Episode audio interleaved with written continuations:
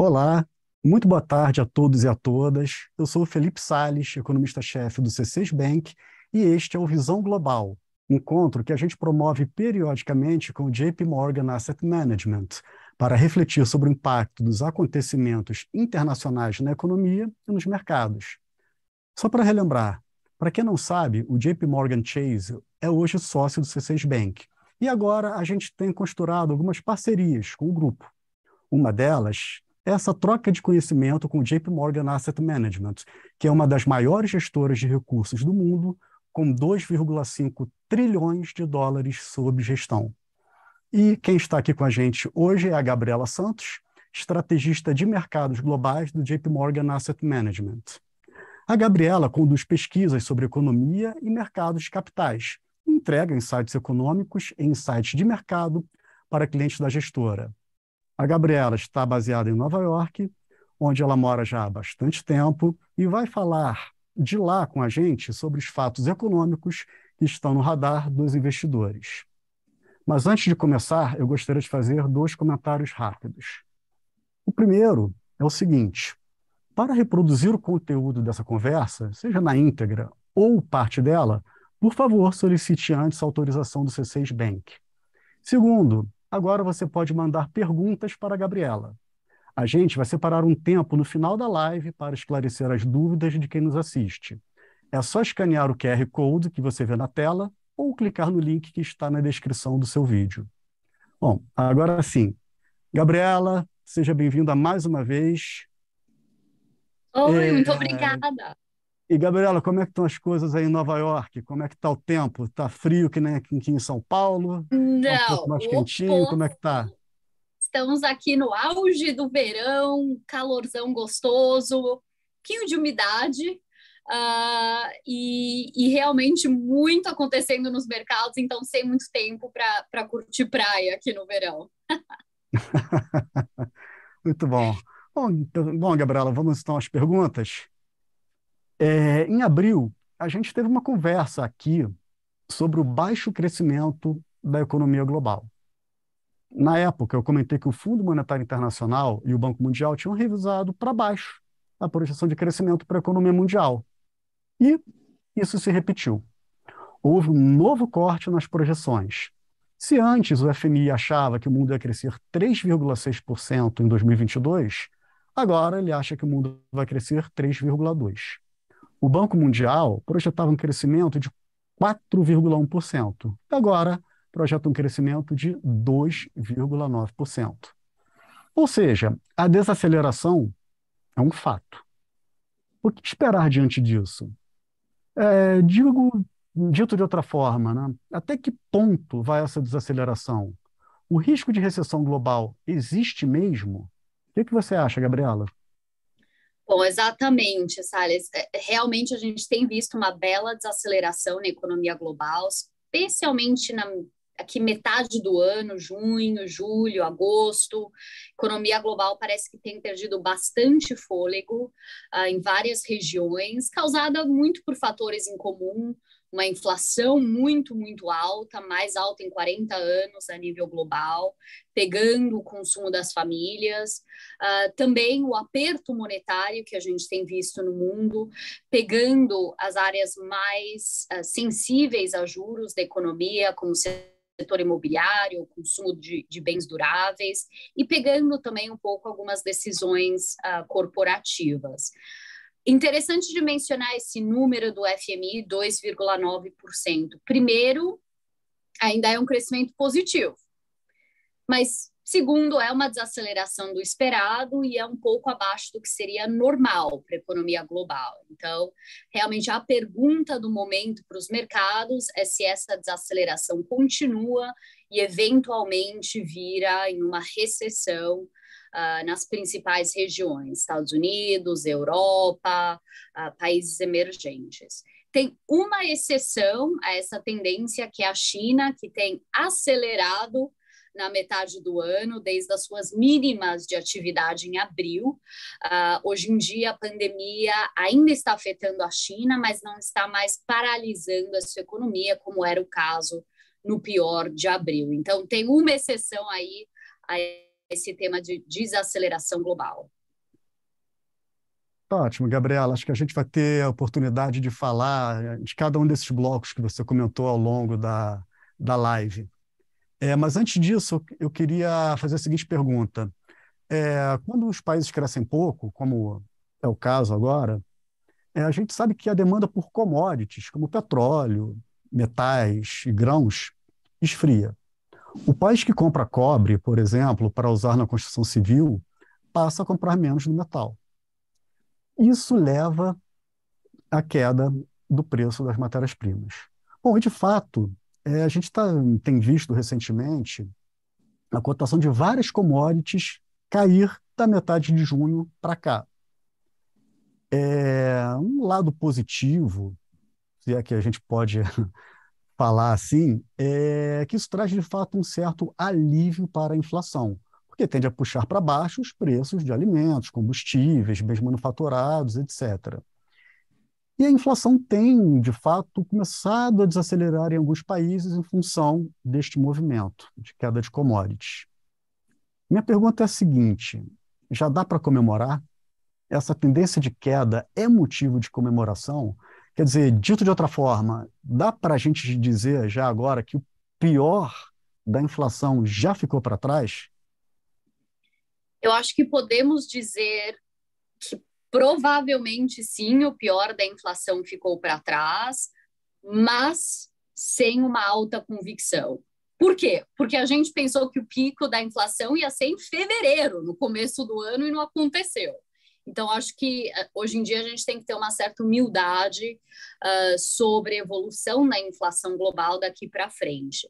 Mas a razão que a gente diz que deve, devemos ter uma certa expectativa de que o pior da inflação já passou, exatamente relacionado aos preços de matérias-primas.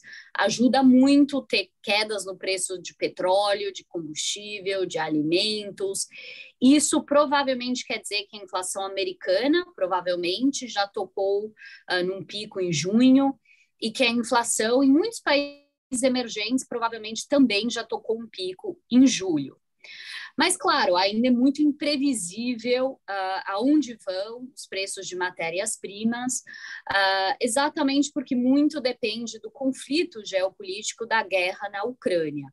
E, nesse sentido, tem uma região do mundo onde achamos que a inflação, o pior da inflação ainda não passou e vai chegar só no final do ano, que é a Europa, que é a região mais diretamente afetado pelo, pela guerra na Ucrânia, por causa da sua dependência, especialmente no gás natural vinda da Rússia. E esses preços não têm diminuído nos últimos meses, ao contrário, tem aumentado ainda mais, ou seja, quer dizer, ainda mais pressão nos preços de eletricidade, pressionando ainda mais a inflação na Europa.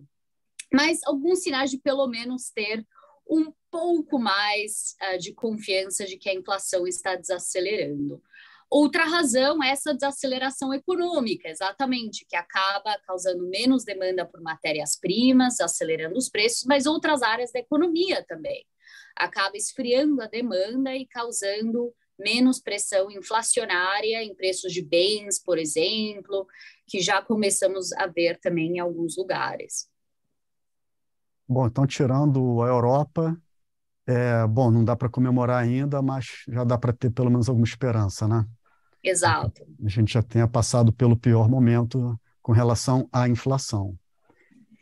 É, Gabriela, então, é, a gente não tem como falar de desaceleração global sem analisar no detalhe o que está acontecendo na maior economia do mundo, né, nos Estados Unidos. A inflação americana está hoje num dos maiores níveis em 40 anos. Bom, para frear essa escalada de preços, o Fed, que é o Banco Central Americano, subiu os juros quatro vezes só neste ano. E, em evento recente, o presidente do Fed, o Jerome Powell, disse que a taxa de juros americanas vai permanecer alta por mais tempo. E o próximo aumento vai depender do resultado de indicadores econômicos, né? vai depender dos dados. Então, Gabriela, o que, que você acha que vem na reunião de setembro? E qual o risco dessa política monetária mais restritiva do Fed vir a causar aí uma recessão nos Estados Unidos.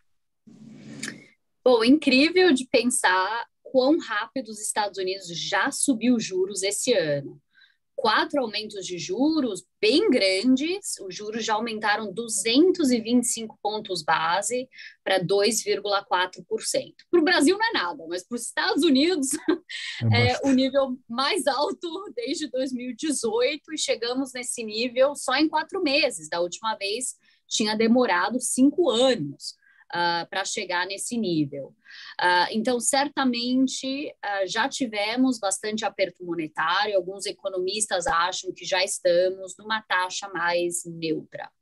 Só que claramente o Banco Central americano e os investidores não acham que esse é o fim do ciclo de aperto monetário, que ainda temos mais por vir uh, nas últimas três reuniões do, do ano. A próxima é dia 21 de setembro, Aí a grande discussão é a magnitude do próximo aumento.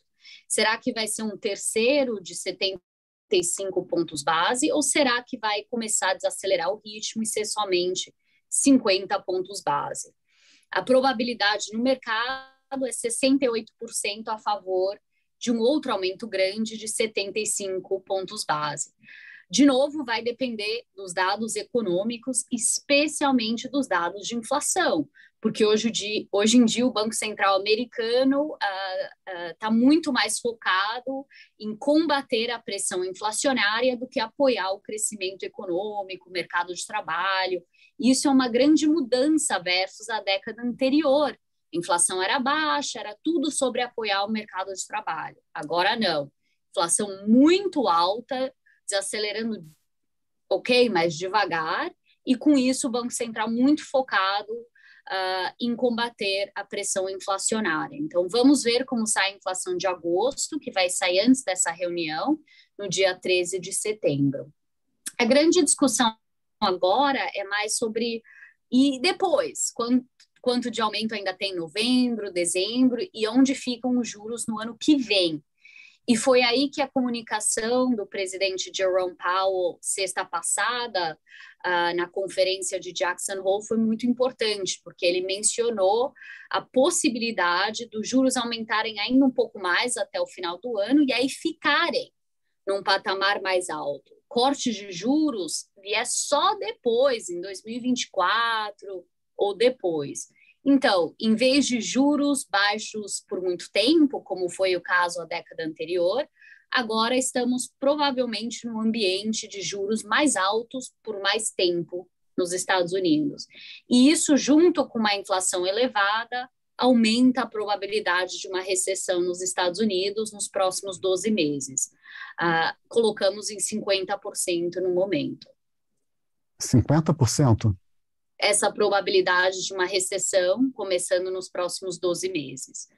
Exatamente porque a inflação está alta, está já pressionando o consumo das famílias, que ainda está crescendo, mas está desacelerando, e por causa desse aperto monetário rápido, pressionando as áreas mais sensíveis a juros da economia, com uma bela desaceleração no setor imobiliário, por exemplo.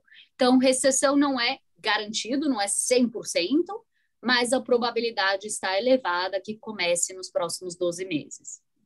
Perfeito. E o mercado parece, bom, evidentemente, né, bem atento às falas do Fed, e de fato esse indicativo de que o Banco Central americano pode ser mais rockish, é, ou seja, mais duro com relação à política monetária, mantendo juros altos por um período mais prolongado, de fato isso mexeu com o mercado de ações. É, o que parece, havia até então o entendimento de que o Fed poderia até reduzir juros em 2023. Aquilo que você comentou que parece que está se tornando menos provável, né?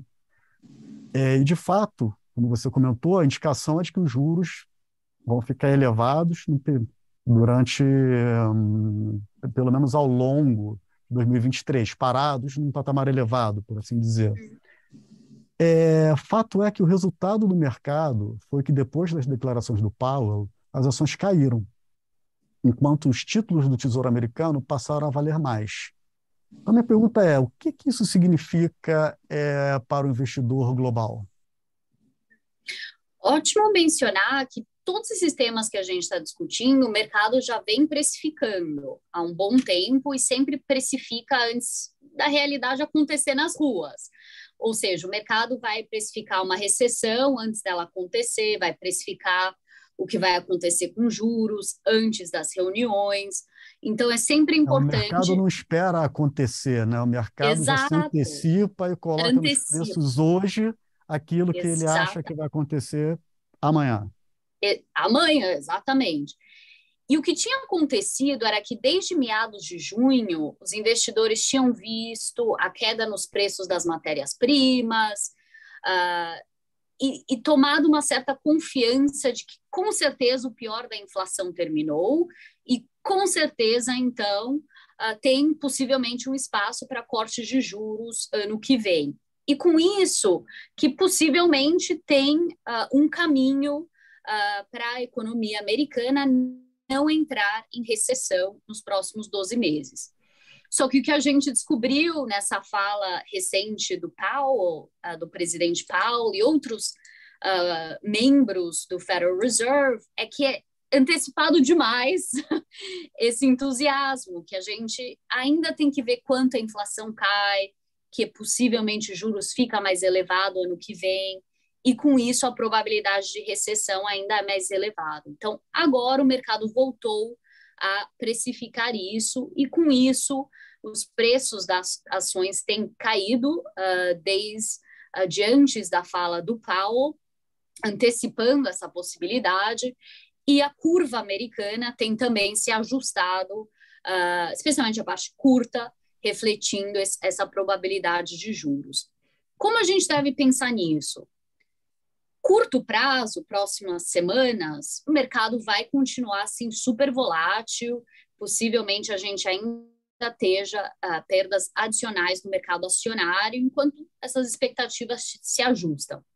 Mas lembrando, o mercado vai começar a recuperação antes de chegar uma recessão, antes de começar o corte de juros, quando tudo já foi precificado. Então, não dá também para a gente ficar aqui esperando o momento perfeito de investir. É mais se manter investido nos momentos difíceis, mas com uma boa estratégia, uh, com muito cuidado em como a gente toma risco nesse momento, que companhias a gente compra, em que mercados. Gabriel, vou aproveitar esse gancho aqui para fazer uma pergunta, tá? É, a gente está falando aqui de desaceleração global, a gente tem falado de incertezas, a gente está falando de juros subindo nos Estados Unidos. E, bom, a gente fica aí com dúvida né, com relação aos investimentos. Né? É, e a gente sabe né, que você ajuda a orientar grandes investidores no seu dia a dia. E a grande pergunta clássica entre as pessoas que querem investir é o seguinte, né, onde eu invisto? Né? O que, é que eu faço? Diante desse cenário que a gente está traçando aqui, é, onde é que eu coloco meu dinheiro? Né, devo correr para comprar títulos do Tesouro Americano? Um investidor brasileiro, por exemplo, deveria prestar atenção no que agora? Bom, eu acho que a primeira coisa é que o cenário global está complicado, o mercado global está complicado, mas ainda é muito importante ter uma diversificação global nas carteiras, ou seja, investir em mercados acionários globais, em renda fixa global. Isso sempre é verdade, não importa o contexto macroeconômico. Isso porque existe muita oportunidade fora de crescimento, de setores interessantes, de preços mais interessantes e também de diversificação com o que está acontecendo localmente no Brasil. Então, essa é a primeira coisa a dizer. Sempre é importante ter uma alocação internacional em uma carteira. Segunda coisa importante dizer, que não tem um ativo mágico para comprar. Um papel, uma ação, uma classe de ativos. A gente sempre pensa em construir uh, uma cesta diversificada de ativos, de regiões. Alguns o objetivo é crescimento da, de retorno, geração de retorno ao longo do tempo, mas vem com risco. Isso inclui ações, inclui crédito corporativo. Outros ativos, aí não, o objetivo é mais proteção em momentos mais voláteis. Uh, por exemplo, Tesouro Americano. Então, o que, que sugerimos no momento é ter essa carteira diversificada. Baseado no contexto macroeconômico particular, aí a gente coloca um pouquinho mais aqui, coloca um pouquinho menos ali, para fazer um ajuste na margem para o contexto que temos. Então, no momento, já que ainda tem volatilidade, incerteza, achamos que na margem faz sentido ter um pouquinho mais de tesouro americano que o normal, para proteger nesses momentos de medo de recessão, e um pouquinho menos de crédito yield, daquele super, super baixo, uh, baixa qualidade, uh, um pouquinho menos de ações do que o normal, mas tudo comparado a uma base de alocação. Em termos de regiões, a nossa preferência, na verdade, ainda é por os Estados Unidos, mesmo que te, ten, uh, tenhamos várias uh, perguntas sobre recessão nos Estados Unidos, é um mercado defensivo. É nesses momentos, por exemplo, uh, que o dólar se fortalece, que ativos americanos podem ir um pouco melhor em, em relação a outros, outras regiões com mais incertezas, como a Europa, por exemplo. Então, na margem, preferimos um pouco mais uma região como Estados Unidos. Perfeito. Gabriela, vamos voltar aqui então um pouco para algumas perguntas mais macroeconomia. É, queria falar um pouco especificamente da atuação dos bancos centrais no mundo. Tá? É, você acha que as autoridades monetárias, quer dizer, que não só Estados Unidos, mas em, geral todos aqueles que estão subindo os juros agora, é, você acha que eles devem seguir qual caminho? Né? Apertar juros até trazer a inflação para um patamar razoável, né? até trazer a inflação para a meta. Bom, o custo disso seria o risco de provocar uma recessão. Ou você acha que os bancos centrais deveriam ser um pouco mais suaves, não subir tanto os juros, tolerar, pelo menos por hora, uma inflação um pouco mais alta, mas evitar uma recessão? Quer dizer, nenhum dos dois caminhos é fácil, mas qual deles você acha que os bancos centrais devem seguir? É, certamente nenhuma das duas opções é fácil. Eu acho que no começo do ano, o cálculo que os bancos centrais estavam fazendo era tolerar um pouco dessa inflação elevada, porque ela vai diminuir sozinha e é melhor a gente continuar apoiando essa recuperação global. Mas claramente esse cálculo mudou e os bancos centrais nos estão comunicando de uma maneira bem clara de que eles não querem, não podem mais tolerar esse nível tão elevado de inflação por causa de preocupações sobre expectativas de inflação, eles têm que ancorar sua credibilidade e as expectativas de inflação de novo. Ou seja, eles estão dispostos a tolerar uma desaceleração econômica, até possivelmente uma recessão, para cumprir esse objetivo de combater a inflação. E é por isso que o, o, a precificação do mercado mudou tanto. Por isso que expectativas de juros aumentou tanto com essa mudança de cálculo e comunicação, por isso que as expectativas de crescimento econômico real mudaram tanto. Ainda achamos que é o cálculo que eles estão dispostos a fazer. O Fed acabou de uh, falar de novo que esse é o cálculo deles e os bancos centrais europeus têm comunicado isso também. Então, é um ciclo de aperto monetário muito diferente dessa vez versus a década passada. É juros mais elevado por mais tempo, é, então, mais volatilidade na economia global. E é, quer dizer também, na nossa opinião, mais um foco no preço do que a gente está comprando. Porque lembra, a década anterior, uh, os juros eram muito baixos, né? Os juros americanos a zero, basicamente. Isso levou os investidores globais a não pensar com muito cuidado o preço que eles estavam pagando por companhias, por coisas que estavam comprando. Levou a muita especulação, a partes do mercado excessivamente caros. Agora não, se os bancos centrais têm um cálculo diferente, os juros vai ficar mais alto por mais tempo, o dinheiro não vai ser de graça de novo. E com isso, os investidores focam muito mais no preço que estão comprando, que estão pagando por ativos diferentes. É por isso muito importante a gente pensar muito mais ativamente no que a gente está comprando, que companhias estão caras, quais estão mais descontadas. e não investir em ativos especulativos, uh, como criptomoedas, da mesma maneira que antes. O cenário é muito diferente com essa mudança do custo do dinheiro global. É, pelo que o, os bancos centrais têm dito, né, como, por exemplo, a gente acabou de comentar sobre a fala do Powell, isso deve ser o cenário, provavelmente, pelo menos ao longo desse ano e aparentemente também ao longo do ano que vem. É isso, é, e mesmo, exato, e mesmo quando eles começarem a cortar juros, mesmo se for ano que vem, a gente está falando de cortes de juros para trazer os juros de 3,7%, que achamos que termina esse ano, para 3%. Não, é, não vai ser tão fácil os juros voltarem a zero ou a negativo na Europa. Então, mesmo quando o corte de juros começar, é uma discussão muito diferente do custo do dinheiro. É muito mais importante ser ativo no investimento global. Quer dizer, então, que juro zero provavelmente ficou para trás. Ao menos, ao menos que o cenário macroeconômico mude dramaticamente, voltamos para aquele cenário de desinflação global, medo de deflação. E nos parece que coisas mudaram desde então, as expectativas de inflação estão mais altas, mas também algumas mudanças estruturais uh, sobre a inflação, como menos globalização, mais gastos fiscais em países desenvolvidos, uh, esses choques de preço de energia que podem virar mais comuns daqui para frente. Então, o cenário mudou e parece que essa realidade de juros mudou também. É impressionante como muda rápido. Há pouco tempo atrás, a grande preocupação global era com deflação, Nossa. e hoje estamos aqui. Parece um século atrás. Né? Bom, é, fala um pouquinho de Europa, que também é um dos mercados que você acompanha de perto.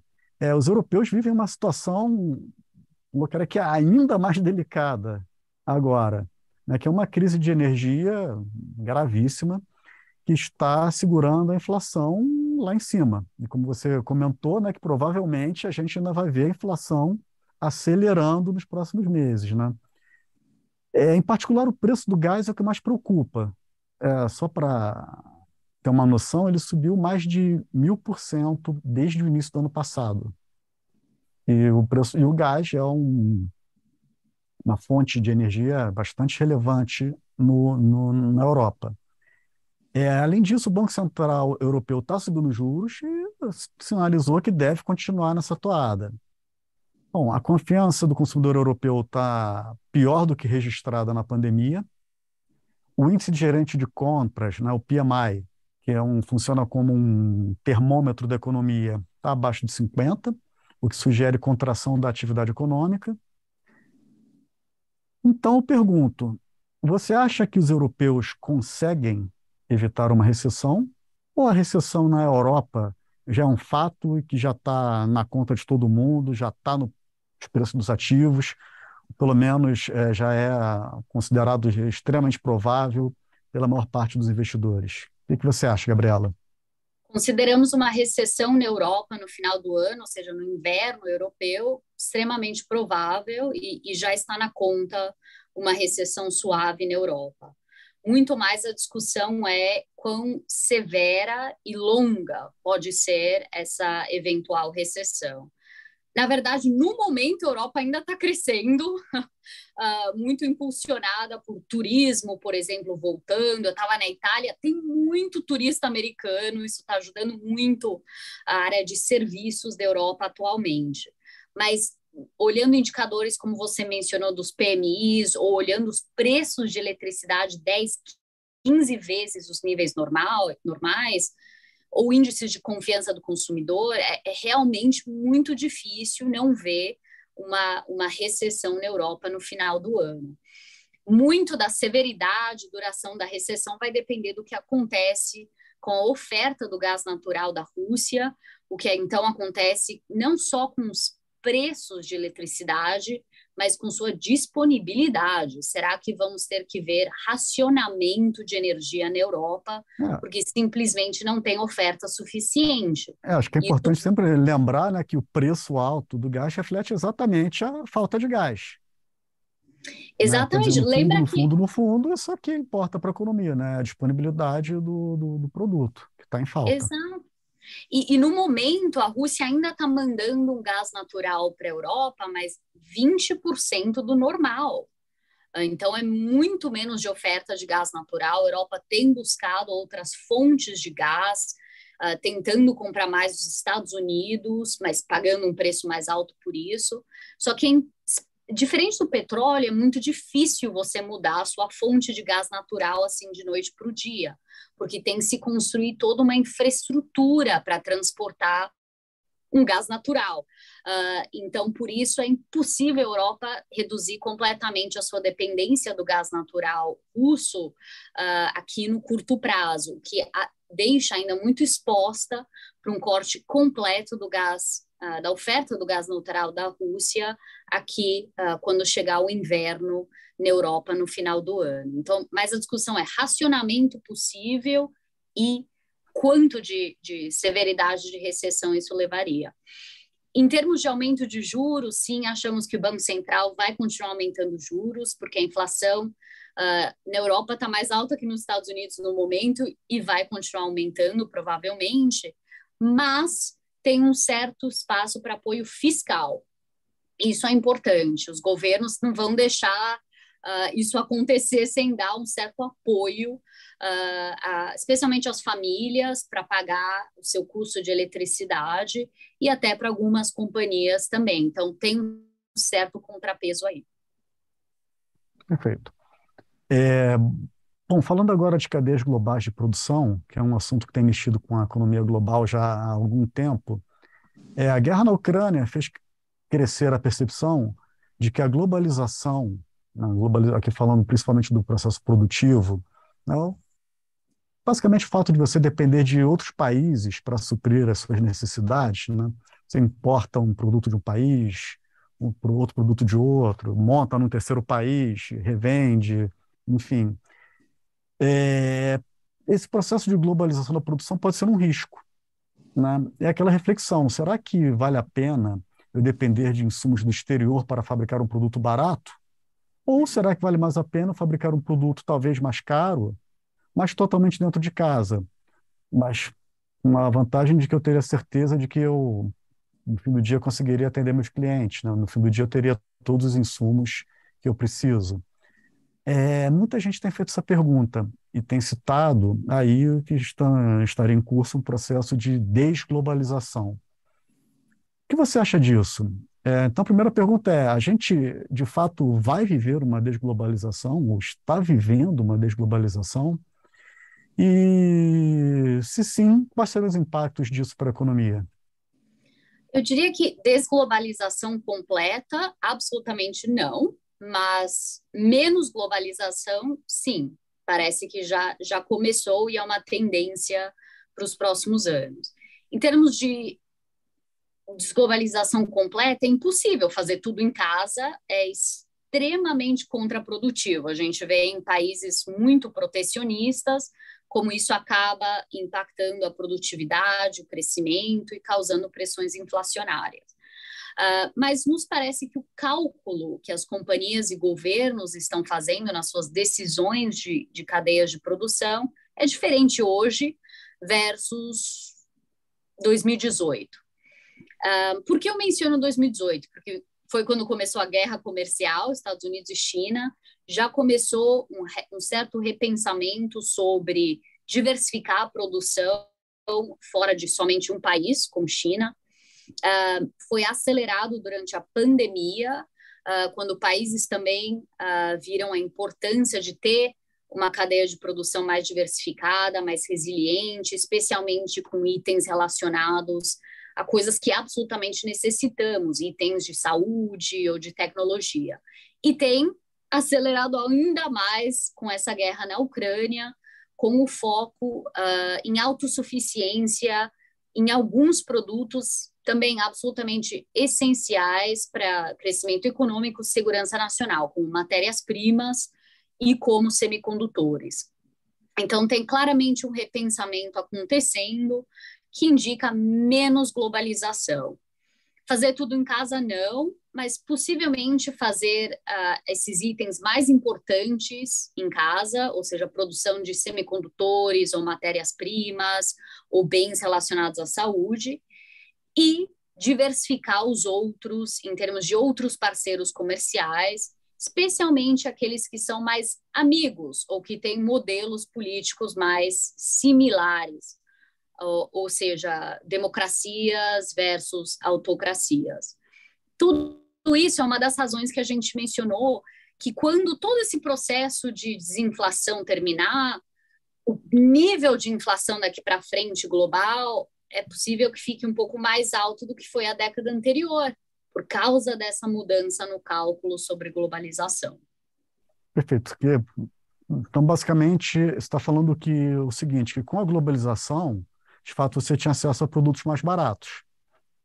Talvez tivesse algum risco, né, de ter alguma pandemia, algum qualquer uma falha no, no processo de é, importação, de um determinado bem, mas de qualquer maneira você tinha acesso a produtos mais baratos. Você fazendo em casa, você tem de fato a vantagem de, enfim, tem acesso, mas por outro lado, o produto seria mais caro. Então, por isso, talvez a gente tenha que viver para frente com talvez um pouquinho menos crescimento e um pouquinho mais de inflação.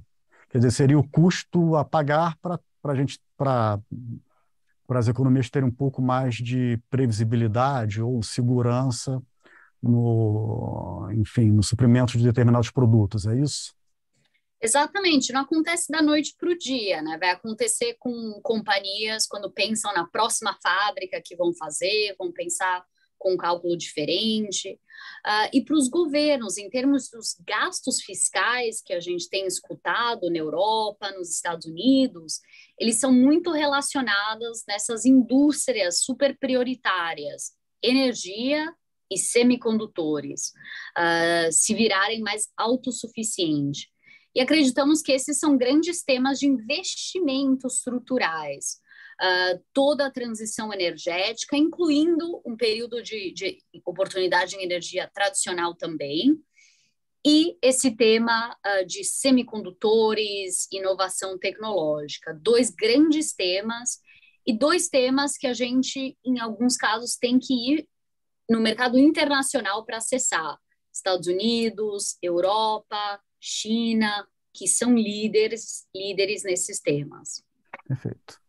Bom, Gabriela, falamos aqui de desaceleração global, alta de juros, inflação, é, desglobalização ou rearranjo na organização do comércio mundial. Bom, e os países emergentes, como é o caso do Brasil, como é que fica nessa história toda? É, de que forma esse novo contexto global, o contexto global de hoje, pode afetar as economias emergentes? Bom, é interessante de considerar que tem ventos a favor e ventos contra para um país como o Brasil ou países emergentes em geral. Ventos a favor dos nossos mercados é o fato da gente hoje em dia ter preços mais elevados de matérias-primas. Então, sendo exportador de commodities do Brasil, outros países da América Latina, Oriente Médio, uh, se beneficiam desse contexto em termos de moedas mais fortalecidas ou também melhor desempenho uh, dos seus mercados acionários, que tem muita exposição a companhias de energia e de materiais. Porém, tem também os ventos, uh, digamos assim, ao contrário, que é sobre como esses preços elevados pressionam a inflação, pressionam os juros e então causam medo sobre recessão global. Geralmente, nesse contexto, a gente vê mais aversão a países emergentes que são vistos como ativos de mais risco. Uh, e isso mantém uma certa volatilidade extra, uh, especialmente na, nas nossas moedas, em, em momentos de mais uh, preocupação sobre recessão global, onde a gente vê os investidores buscarem a segurança de ativos americanos como ativos de tesouro. Então, alguns ventos mais a favor hoje em dia para ativos brasileiros, mas alguns contra também. Isso reforça essa mensagem de ter uma diversificação internacional, buscar alguns desses ativos de refúgio, como o Tesouro Americano, e buscar uma diversificação a outros temas que não temos localmente, mas que são interessantes também. Gabriela, eu queria falar um pouco agora sobre China. É, eu sei que você observa com muita atenção o que acontece com a economia chinesa, que é a segunda maior do mundo, e da qual muitas economias, como por exemplo a brasileira, em grande parte dependem. E a gente está vendo que, apesar da China ter, tendo uma recuperação, voltando a crescer um pouquinho nos últimos meses, o fato é que o ritmo não está vindo aquilo como já foi um dia, né? É, a gente está vendo que o setor imobiliário, que costuma ter um, um, papel muito importante no crescimento do país, está com dificuldades em meio a dívidas elevadas. É, as construtoras não estão conseguindo fazer novos investimentos e as pessoas não estão se sentindo seguras para comprar imóveis. É, também com medo do apartamento, por exemplo, simplesmente não ficar pronto. E tem também a estratégia de Covid zero, que, bom, independente de julgar se é bom, ruim, certo ou errado, o fato é que tem promovido alguns confinamentos pelo país, o que acaba, acaba atrapalhando o crescimento. É, não por acaso, é, vários economistas cortaram recentemente as projeções de crescimento para a China. Então, minha pergunta é: como é que você está enxergando a situação na China e quais podem ser os impactos para o resto do mundo? Bom, uh, de novo, nenhuma região está fácil. A China vem com uma lista de seus próprios problemas. Só que, como a gente mencionou, a China é um dos únicos lugares onde parece que a economia já tocou o fundo do poço e a gente está na margem reacelerando, ou seja, as coisas estão ficando menos mais. Para os mercados, menos mal é bom, hein? Então, é mais a direção uh, que está ficando mais favorável hoje em dia uh, para a China, mas ainda é muito complicado. E certamente o crescimento, esse ritmo de reaceleração que devemos esperar deve ser moderado. Porque todos esses problemas que você mencionou, confinamentos, desaceleração imobiliária, regulações, isso tudo tem gerado um baixo nível de confiança na China. Então, isso tem afetado o consumo das famílias, as decisões ah, das companhias, tem afetado também muito o setor imobiliário. Então, esperamos uma reaceleração da China, mas ainda uma China que termina o ano crescendo um ritmo moderado. Estimamos que a China deve terminar o ano crescendo 3% ano contra ano, bem abaixo do que era sua meta seis meses atrás, que era um crescimento de 5,5% para o ano.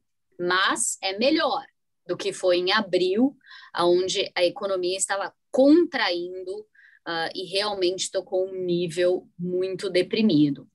Em termos de impacto para outros emergentes, um, é positivo no sentido de que ajuda muito o investidor ter confiança sobre crescimento na China isso ajuda com o apetite de risco para investir nos nossos países, deve ajudar na margem também as economias emergentes em termos de parceiros comerciais da China.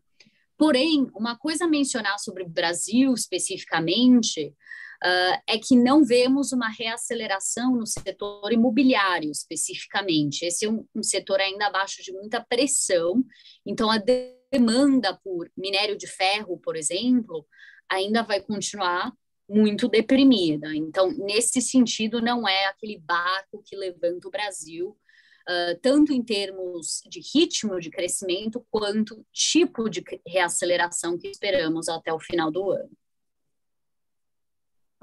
Perfeito. É, falando em China, é, a gente tem visto aqui também notícias sobre ondas muito fortes de calor por lá.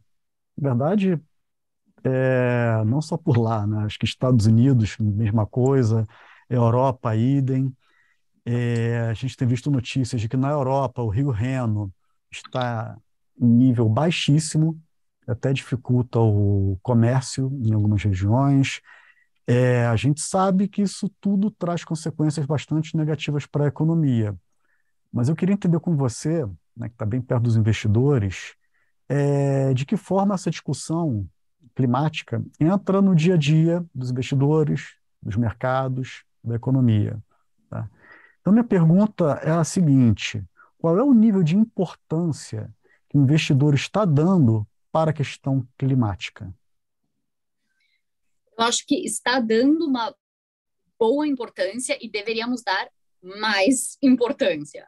Uh, por muitas razões. Em termos de uh, mudanças climáticas, claramente tem um efeito em termos de crescimento econômico, lucro das companhias, porque tem afetado temperaturas, o que afeta a oferta de energia, o que afeta a produção. Então, tem um, tem um efeito real que temos que levar em conta no cálculo sobre qualquer investimento em qualquer companhia específica. Devemos levar em conta também porque está mudando regulações no mundo para se adaptar uh, a esse novo panorama. Por exemplo, especialmente na Europa, muito investimento em como uh, investir na economia para torná-la mais resiliente uh, a essa mudança climática e até piorar menos a situação. Então, muito investimento em uh, regulações em termos de aumentar a penetração de carros elétricos na economia, de aumentar a dependência de energia renovável, de colocar um custo de carvão na produção manufatureira. Então, muitas razões, tanto risco-retorno quanto mudanças de regulação, temos que seriamente levar esse conceito de mudança climática em conta. E a gente pode fazer isso de maneiras diferentes, olhando companhia por companhia, quais estão mais expostas ou não, a riscos e a oportunidades. Podemos investir de uma maneira temática também, em termos de transição energética, uh, que capturam oportunidades desse tipo de transição, mas é realmente algo que não é bom de ter, é algo essencial de ter daqui para frente uh, nos investimentos. Perfeito. E, Gabriela, a gente comentou, quando a gente falou de desglobalização, que talvez isso pudesse gerar um pouco mais de inflação a longo prazo, um pouco menos crescimento. É, talvez a gente possa falar, dizer a mesma coisa de mudanças climáticas. Né? Absolutamente. Um inflação, um pouco menos crescimento no, no, longo prazo, não só agora, a gente falou aqui de longo prazo. É Exato, isso? Curto prazo e, e no médio prazo também, enquanto a gente se adapta a essa nova realidade, onde a gente continua passando por esses momentos onde mudanças climáticas podem causar uh, aumentos de preços de eletricidade, de combustível, de oferta uh, de matérias-primas. Eu acho que longo prazo, ou seja, 10 anos, 15 anos, quando a gente já tiver se preparado melhor a esse contexto, aí até que pode virar um, um fator desinflacionário. Quando a gente já tiver dependência em energia renovável, carro elétrico, com hoje em dia o custo desse tipo de, de energia e, e produto sendo mais uh, bem mais barato do que era antigamente. Mas no curto, médio prazo é algo que pode ser mais inflacionário daqui para frente. Tomara, Gabriela, vamos lá. Bom, Gabriela, a gente está chegando ao fim, mas eu queria ver aqui com a equipe se a gente recebeu perguntas da audiência e quantas a gente consegue fazer. Tá bom? É, aparentemente a gente tem tempo aqui para algumas perguntas. É, a gente tem uma pergunta aqui do Gabriel, que é a seguinte: quais seriam os principais impactos econômicos globais de um eventual conflito bélico entre China e Taiwan? Bom, isso realmente tem sido um, um tema uh, com visitas diplomáticas uh, em Taiwan, com respostas da China a estas visitas. É realmente um, um tema. Se tivermos realmente uh, um conflito militar em Taiwan, os custos econômicos seriam muito graves e muito maiores do que o conflito na Ucrânia. Isso por causa da dependência global em Taiwan, que oferece 80% de todos os semicondutores que utilizamos globalmente, que hoje em dia é o petróleo do século 21, utilizamos em tudo que fazemos, em carros, celulares, computadores, uh, tudo. E também por nossa dependência na China. Uh, então, ter uma situação que envolve uh, uma economia grande como China ou sanções na China seria extremamente disruptivo. Não vemos como cenário base, exatamente porque não é interesse racional uh, da China instigar um conflito com Taiwan, não é no seu próprio interesse. Uh, então, acreditamos que esses momentos de mais preocupação sobre um conflito acabam sendo temporários e acaba mais sendo uma retórica política num volume mais, mais forte, mas não algo que de fato acaba resultando num conflito geopolítico militar na região. Obrigado, Gabriela. Temos aqui mais uma outra pergunta. Aqui é de uma outra pessoa que não, não, não deixou o nome, mas enfim, a pergunta é a seguinte: é, política monetária contracionista objetiva reduzir a inflação. Mas o valuation das empresas acaba afetado pelo aumento dos juros e recessão. Dito isso, o que esperar da Bolsa de Valores? Ótimo ponto. A gente tem visto a Bolsa Global uh, caindo 15% esse ano, exatamente por uma queda no múltiplo, no preço uh, utilidade ou preço-lucro, uh, caindo de níveis extremamente caros para níveis abaixo do normal, ou seja, contração do múltiplo.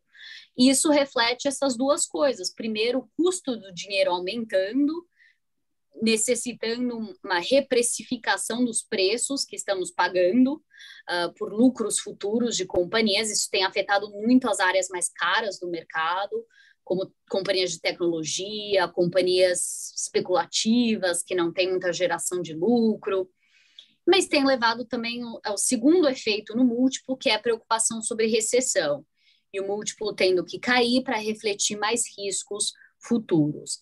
Então, isso já vem acontecendo esse ano, já tivemos uma contração do múltiplo brutal, resultando nessas perdas na Bolsa. O que esperar daqui para frente? Curto prazo, semanas, ainda é possível ter múltiplos pressionados, quedas na bolsa, enquanto que terminamos de precificar essas incertezas uh, macroeconômicas. Mas no horizonte de tempo de meses, trimestres, anos, aí devemos esperar retornos futuros muito melhores hoje do que eram em janeiro, quando estava tudo caro. Então, é psicologicamente difícil a gente dizer que nos momentos mais difíceis é o momento de ter cuidado em que especificamente investimos, mas na verdade é o melhor momento para se manter investido ou até aumentar o investimento pensando nesse horizonte de tempo mais longo, tendo mais otimismo sobre retornos futuros. Bom, excelente, Gabriela. É, bom, o papo está muito bom. A gente poderia ficar aqui horas discutindo, mas é, chegamos ao fim aqui da nossa live. É, agradeço muito a você por dividir suas reflexões com a gente. Sempre muito bom falar com você e ouvir o que você tem a dizer sobre economia e mercados globais. Gabriela, mais uma vez, muito obrigado. Muito obrigada. Até a próxima. E eu até a próxima, Gabriela. E eu agradeço também a você que nos acompanhou até aqui. É, a gente encerra agora o Visão Global, mas a íntegra da conversa vai estar disponível aqui no canal do C6 Bank para quem quiser assistir de novo e para quem perdeu ao vivo. É, eu aproveito para convidar você a escutar a gente no Macro Review, podcast da nossa equipe de economia, disponível nos principais tocadores de podcast e aqui no YouTube. Boa noite a todos, boa noite, Gabriela, e até a próxima.